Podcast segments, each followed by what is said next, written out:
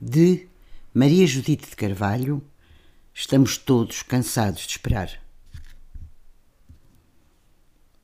Estamos todos cansados de esperar o que nunca virá, de subir às ameias e espreitar, de nos deitarmos no chão para escutar a voz que ainda não esteve, nem estará junto de nós para nos consolar.